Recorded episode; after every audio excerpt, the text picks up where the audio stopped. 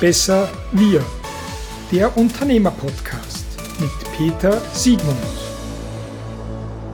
Liebe Hörerinnen und Hörer, herzlich willkommen wieder bei Gut, besser wir, dem Unternehmer-Podcast.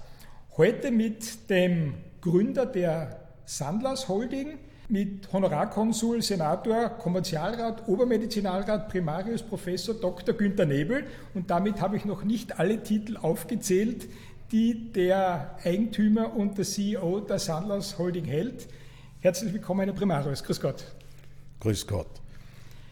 Sie sind seit 1973 Doktor der gesamten Heilkunde und haben im Jahr 1980 das Fach für Psychiatrie und Neurologie gemacht.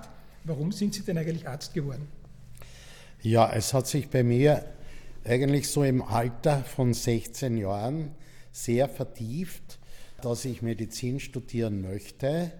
Mein Onkel war auch Arzt und hat mich angeregt und mich haben eigentlich gesellschaftliche, historische, wirtschaftliche und menschliche Bezüge zum damaligen Zeitpunkt sehr interessiert.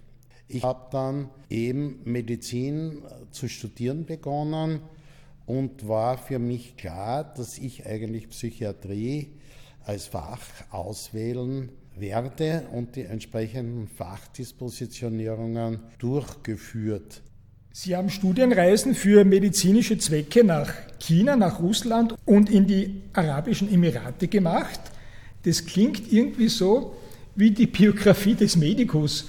Warum haben Sie sich in diesen Ländern engagiert? Zum Beispiel in Russland an der Akademie der Wissenschaften gab es einige sehr interessante Ergebnisse, auch der kosmonautenmedizinischen Ergebnisse. Das andere in China waren natürlich die traditionell chinesischen medizinischen Wissenschaften, die hier interessant waren. Und zum anderen habe ich die Einrichtungen medizinischer Art in den Ländern besichtigt und eigentlich die sogenannte Spitalslogistik in diesen Bereichen, sowohl in China äh, wie in Russland, wie auch in den Emiraten und in Saudi-Arabien ein bisschen infiltrierend bearbeitet. Bevor wir jetzt auf Ihr medizinisches Wirken kommen, noch ein Faktum, das Sie ja ganz entscheidend geprägt hat. Sie sind seit dem Jahr 2004 Honorarkonsul der Republik Kasachstan. Jetzt ist Kasachstan ein Land, das bei uns nicht so bekannt ist, obwohl es ja das neuntgrößte Land der Erde ist. Ganz einfache Frage, warum sind Sie Honorarkonsul dieses Staates? Ja, es war vornehmlich der Kontakt, äh, ein Zufallskontakt mit dem damaligen Botschafter in Wien. Und daraus hat sich eigentlich ergeben, dass ich vertieft mich mit dem Land und seiner Umgebung auseinandergesetzt habe und dann eigentlich die Möglichkeit hatte, Honorarkonsul für Kasachstan zu werden. Habe dann die dortigen weitreichenden unterschiedlichen Gebiete und Landschaften natürlich versucht zu besuchen und muss sagen, dass man ja erst von Gebirgswelten bis hin zu Steppen eine breit gestreute Landschaft vorfindet, auch eine sehr unterschiedliche wirtschaftliche Struktur mit einer mit sehr starken Bodenschätzen, aber auch schon seit langer Zeit mit dem Versuch eigenständiger Produktionen und wirtschaftlicher Bezüge. In den 80er Jahren haben Sie die Jugendpsychiatrie in Graz aufgebaut und geleitet, waren Oberarzt am LKH Graz. Und parallel dazu wurde 1980 die Sandlers Holding gegründet, damals noch unter dem Namen Dr. Günther Nebel GmbH. 1992 ist daraus die heutige Sandlers Holding entstanden. Was hat Sie damals dazu veranlasst und was ist die Sandlers Holding? Es war eigentlich eine Art Aufbruchstimmung für den psychiatrischen Patienten, vornehmlich für den chronisch kranken psychiatrischen Patienten. Und das hat mich bewogen, anzudenken, inwieweit wir eine Einrichtung schaffen könnten, die es dem Patienten deutlich besser in seiner Integration ermöglicht zu leben, seine Lebensbedingungen Richtung Eigenständigkeit zu verbessern. Wofür steht Sanlass jetzt eigentlich? Was bedeutet Sanlass? Ja, es hat eigentlich San, hat eigentlich San Lasnitzhöhe bedeutet und äh, war Sanlass. Aus diesen Grundbegriffen hat sich aber eine eigenständige Betrachtung der Pflege und medizinischen Versorgung ergeben, vornehmlich auch im Zusammenhang dann mit der Möglichkeit, Verträge im Rehabilitationsbereich zu bekommen, wo wir dann eben besagt im Jahr 92 Rehabilitationseinrichtung auf der Lasnitzhöhe für Neurologie und Orthopädie geworden sind, nach einem sehr mühsamen Weg der dortigen Spitalsgründung. Jetzt steht die Sanlas ja auf verschiedenen Säulen. Können Sie kurz skizzieren, wie die Sanlas heute strukturiert ist? Ja, die Sanlas ist heute so strukturiert, dass wir einen Pflegebereich haben, der ein bisschen eine Selbstständigkeit erlangt und der Bedeutung der unterschiedlichen Pflegeformierungen äh, entspricht und wir uns im Pflegebereich zuletzt neue Überlegungen gemacht haben, einer integrierten Betreuung, Versorgung und Beachtung des älter werdenden Menschen und seiner Gesundheitsprobleme, aber auch seiner Sozialprobleme.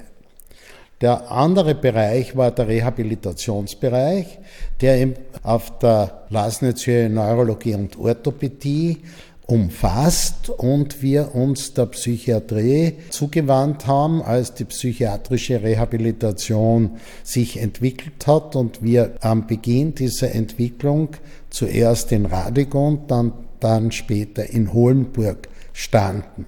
Zuletzt hat sich der Bereich der tagesklinischen Versorgung ergeben. In Bruck haben wir hier in Zusammenarbeit mit dem dortigen Zentrum eine tagesklinische Ambulanz und haben in Leibnizer Raum eine weitere Ambulanz errichtet und sind gerade im Aufbau und in der Belegung in verschiedenen medizinischen Disziplinen. Wie viele Häuser umfasst die Sanlas jetzt? Ja, die Sanlas hat jetzt zwölf Häuser, zwei Ambulanzen, wobei eine dritte Ambulanz in St. Pölten in Errichtung ist. Wir haben einen neuen Schwerpunkt jetzt auch in der Vorsorge gesehen und haben jetzt gerade in Errichtung ein Vorsorgezentrum in Sofia in Bulgarien und wollen wechselweise unsere österreichischen Überlegungen dort einbringen, zur selben Zeit aber die dortigen Erfahrungen bei uns natürlich verwenden. Ein letzter weiterer Faktor ist die Beratung im Bereich von Krankenanstalten, Errichtung und Bereichen, die wir haben.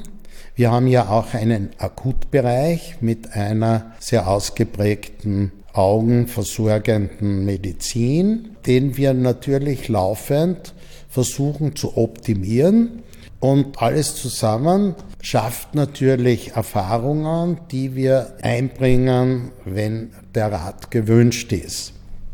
Die Sanders ist tätig in den Bereichen Rehabilitation, Pflege, Gesundheitsförderung und Prävention, in der Akutmedizin, in der plastisch-ästhetischen Chirurgie auch.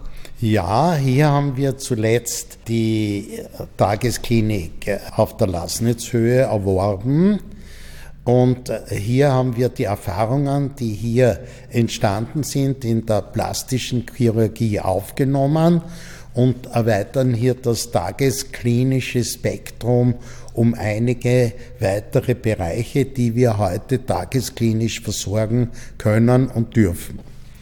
In Ihrem Portfolio sind auch zwei Hotels, wenn ich richtig informiert bin. Wie passt es dazu? Ja, es passt eher dazu, dass wir ein Hotel in Ungarn, Sidonia, erworben haben und wir dort auch eine Spitals- und ambulanzartige Genehmigung bekommen haben. Primär aber dort ein, na, man würde sagen, Wellness, Schlosshotel im kleineren Umfang betreiben und wollen dort einen kleinen medizinischen Ergänzungsbereich machen, indem man sagt Prävention, indem man sagt Untersuchung mit einem Hotelaufenthalt zum Wohle der eigenen Gesundheit und zum Wohlgefallen. Ein Thema, das Ihnen ja ganz stark am Herzen liegt, ist die Pflege. Wie soll denn Ihrer Meinung nach die Pflege, die ja immer stärkeres Thema unserer Gesellschaft wird, in Zukunft finanziert werden? Das ist eine sehr schwere Frage, wo sich viele Fachleute den Kopf zerbrechen. Ich würde sagen, dass man schon bei Jung ein Bewusstsein für das spätere Altsein verstärkt aufbringt, dass man in den dann sehr produktiven Arbeitsjahren noch bewusster das macht. Das heißt, dass auch ein 30-, 40-Jähriger klar wissen muss, ich werde 80 und man wird immer älter. Hier die Frage gesund älter oder unter, mit Unterstützung älter und ich muss dann für diese Unterstützung Vorsorge tragen. Und hier gibt es sicher zwei Möglichkeiten. Das eine ist natürlich von klein auf das, oder von jung an einzuzahlen in einen wirtschaftlichen Beitrag für das spätere Altsein oder in die zusätzliche freiwillige Pflegeversicherung, die deshalb nicht mehr angenommen wurde, die gibt es ja teilweise im Privatbereich, weil sie relativ Wirtschaftsüberlegungen nicht ganz gewachsen ist. Und wir heute ein Problem haben, wie sicherst du eingezahlte Beiträge für die Zukunft?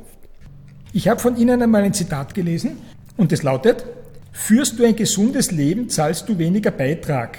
Das entspricht zwar nicht ganz meiner sozialen Einstellung, aber ist natürlich machbar. Stehen Sie noch immer dazu und vor allem steht dieser Zugang wirklich im Widerspruch zu einer sozialen Gesinnung? Ich muss einmal sagen, eine soziale Gesinnung besteht darin, die Gemeinschaft zu verschränken und miteinander zu verknüpfen, aber sie nie, so wenig wie möglich zu belasten. Ein gesunder Lebensstil, eine gesunde Entwicklung, sowohl im Erziehungsbereich bereits beginnend, hin später in Form des gelebten, gesunden Lebens, das sehr wohl seine Freuden sehen soll, vermeidet auf der anderen Seite natürlich Krankheitskosten. Je gesünder ich lebe, desto weniger wahrscheinlich wird die Gemeinschaft durch mich belastet. Ist einmal ein Element. Das zweite Element natürlich ist, wir haben allen, die bedürftig sind, sei es durch Krankheit, sei es aber auch später im pflegerischen Versorgungsbereich eine ausreichende Hilfe zukommen zu lassen, die unabhängig von der wirtschaftlichen Lage ist. Noch ein kurzer Schwenk zum Thema Nummer eins unserer Tage, zu Covid. Sie sind im Gesundheitswesen tätig, Sie sind Mediziner. Wie sehr beeinflusst denn Covid die gesamte Sanlass-Gruppe? Wie sehr sind Sie dadurch wirklich in Mitleidenschaft gezogen? Ja, Covid betrifft auch Gesundheits- und Pflegebetriebe. Es betrifft sie einmal, indem man natürlich die Sicherheiten herstellen muss, damit sich die Patienten und die Pflegeheime aufsuchenden Menschen sicher fühlen. Das heißt, du musst einmal schauen, dass die Patienten, die eintreten, Covid-frei sind. Zweitens muss man von Seiten der Mitarbeiter, die ja die Haupt Träger von Covid-Infektionen sein können, permanent testen und dank der Impfungen gibt es hier demnächst erhöhte Sicherheiten und dann haben wir natürlich leider eine Obsorge auf die Besucher zu machen. Das ist nicht gewollt, aber erforderlich. Und durch eine weiterhin bestehende, sehr engmaschige Kontrolle im Testen, aber auch in den Möglichkeiten, auch Nachzüglern die Impfung gewähren zu können, kommen wir in eine immer größere Sicherheit für Patienten. Heute würde ich sagen, sind eigentlich diese Einrichtungen viel sicherere Orte als viele andere Orte, an denen man sich wahrscheinlich aufhält. Sie haben die Sandlers Holding zu einem kleinen Imperium gemacht. Ich weiß nicht, ob Sie diesen Ausdruck mögen, aber es ist ja so. Wo wollen Sie mit der Sandlers jetzt noch hin? Was sind Ihre Ziele? Haben Sie sich irgendwie ein Ziel gesteckt, wie viele Häuser Sie noch haben möchten? Wenn ein Haus kommt, das Sie sehen und das passt Ihnen, dann sagen Sie, ja, das nehmen wir rein. Oder wie schaut es für Sie aus? Ja, wir haben natürlich nicht die Strategie von größeren Konzernen, sehen aber sehr wohl im einen oder anderen Bereich Möglichkeiten der Entwicklung. Ich sehe vornehmlich eine weitere Entwicklung der permanenten Innenpflege der Mitarbeiter, der Ausbildung der Mitarbeiter und auch der Rationalisierung in verschiedenen Bereichen. Sehe, dass wir in den Technologien der IT-Möglichkeit weitere zukünftige Entwicklungen sehen im Patientenkontakt sowohl vor der Patienteneintrittssituation wie auch in einer kleinen Nachfragesituation in Kooperation mit den niedergelassenen Ärzten. Und sehe daher äh, vornehmlich in einer integrativen medizinischen und pflegerischen Betrachtung weitere Entwicklungsmöglichkeiten, die wir gerne ergreifen, sofern wir sie A dürfen und auch umsetzen können. Wir dürfen nicht vergessen, dass es eine Datenschutzverordnung gibt, die natürlich für manche Abfragen hemmend ist. Zur selben Zeit haben wir eine weitere eher periphere Problematik zu beachten, das sogenannte Blackout. Das heißt, wir müssen unsere Einrichtungen noch weiter absichern, versorgungssicher machen für etwaige Unzukömmlichkeiten in der Stromversorgung und in anderen Versorgungsbereichen. Wir haben bei einigen am Anfang in der ersten Covid-Periode gesehen, dass auch die Pharmaversorgung zunächst zu hinterfragen war, dann aber hat immer alles Gott sei Dank funktioniert, weil wir ja kaum mehr Lagerhaltungen haben. Das heißt, auch in den nachversorgenden Bereichen gibt es immer weniger Lagerhaltung. Das heißt, wir müssen eigentlich aus dem Tagesgeschehen unsere Versorgungserfordernisse holen, müssen aber verstärkt doch auch in eine Notlagerhaltung eintreten, die man rotieren lässt. Ein Problem bleibt offen bei Ausfall der ID, nachdem wir langsam aus der Bücher- und Zettelstruktur ausgestiegen sind, ist eine der echten Herausforderungen, auf die wir gerade eine Antwort suchen, weil wir ja von den äh, entsprechenden virtuellen Büchereien, Buchhaltungsstrukturen ja nicht mehr im Hause abhängig sind, sondern von den ausgelagerten Servern, die, wenn sie ausfallen, natürlich echte Probleme hervorrufen können. Deswegen ist auch hier eine Notversorgungsüberlegung angebracht, um bestimmte Zeiten überbrücken zu können. Ich gehe allerdings hier von Zeiten von maximal einer Woche bis zehn Tagen aus. Alles, was darüber hinausgeht, bedarf einer Sekundärbetrachtung, weil du dann ja keinen Verkehr, kein Telefon und andere Bedingungen mehr hast. Siehe in Amerika Schneestürme, Ausfall von Elektrizitätsleitungen und hier bis zu einer Woche Ausfall der Versorgungsstruktur. Normalerweise würde man sagen, mit 76, und Sie sind jetzt 76, das ist kein Geheimnis, kann man es ruhig ein bisschen ruhiger angehen. Wenn man ihre Agilität erlebt, dann weiß man, dass sie es nicht ruhiger angehen werden. Und vor allem, sie sind zwei Jahre jünger als der jetzige amerikanische Präsident, als Joe Biden. Das heißt, man kann davon ausgehen, dass der Herr Primarius Nebel in der nächsten Zeit äh, die Zügel noch nicht aus der Hand gibt, sondern sich noch einige Zeit um seine Sandlers kümmern wird, oder? Ja, ich werde mich natürlich um die Sandlers kümmern, wohl aber sind die Zügel in Übergabe oder in den Strukturen, die das System an sich hat, dank der Mitarbeiter und der Mitarbeiterverantwortung übergeben. Aber sehr wohl darf ich noch einen überschauenden Blick wahrnehmen, wenn ich es so sagen darf. Und muss sagen, dass auch hier wir eine Generationenfrage haben, wie wir vorher angesagt haben in der Pflege, dass Jung zu älter stehen muss, geht es auch bei Betriebsführungen darum, dass Jüngere älter, potenter und äh, selber die Zügelhalter werden und sind. Herr Primarius Nebel, ich bedanke mich sehr herzlich, dass Sie uns ein Fenster geöffnet haben in Räume, die Sie täglich betreten. Ich wünsche Ihnen weiterhin alles Gute und auch im Sinne all jener, denen Ihre Einrichtungen zugutekommen. Ich danke Ihnen herzlich und einen schönen Tag noch. Ich bedanke mich auch und wünsche allen, die zuhören, alles Gute. Liebe Hörerinnen und Hörer, auch Ihnen herzlichen Dank für Ihr neuerliches Interesse an Gut, Besser, Wir, dem Unternehmerpodcast. Und ich freue mich, wenn Sie auch bei der nächsten Episode wieder mit dabei sind.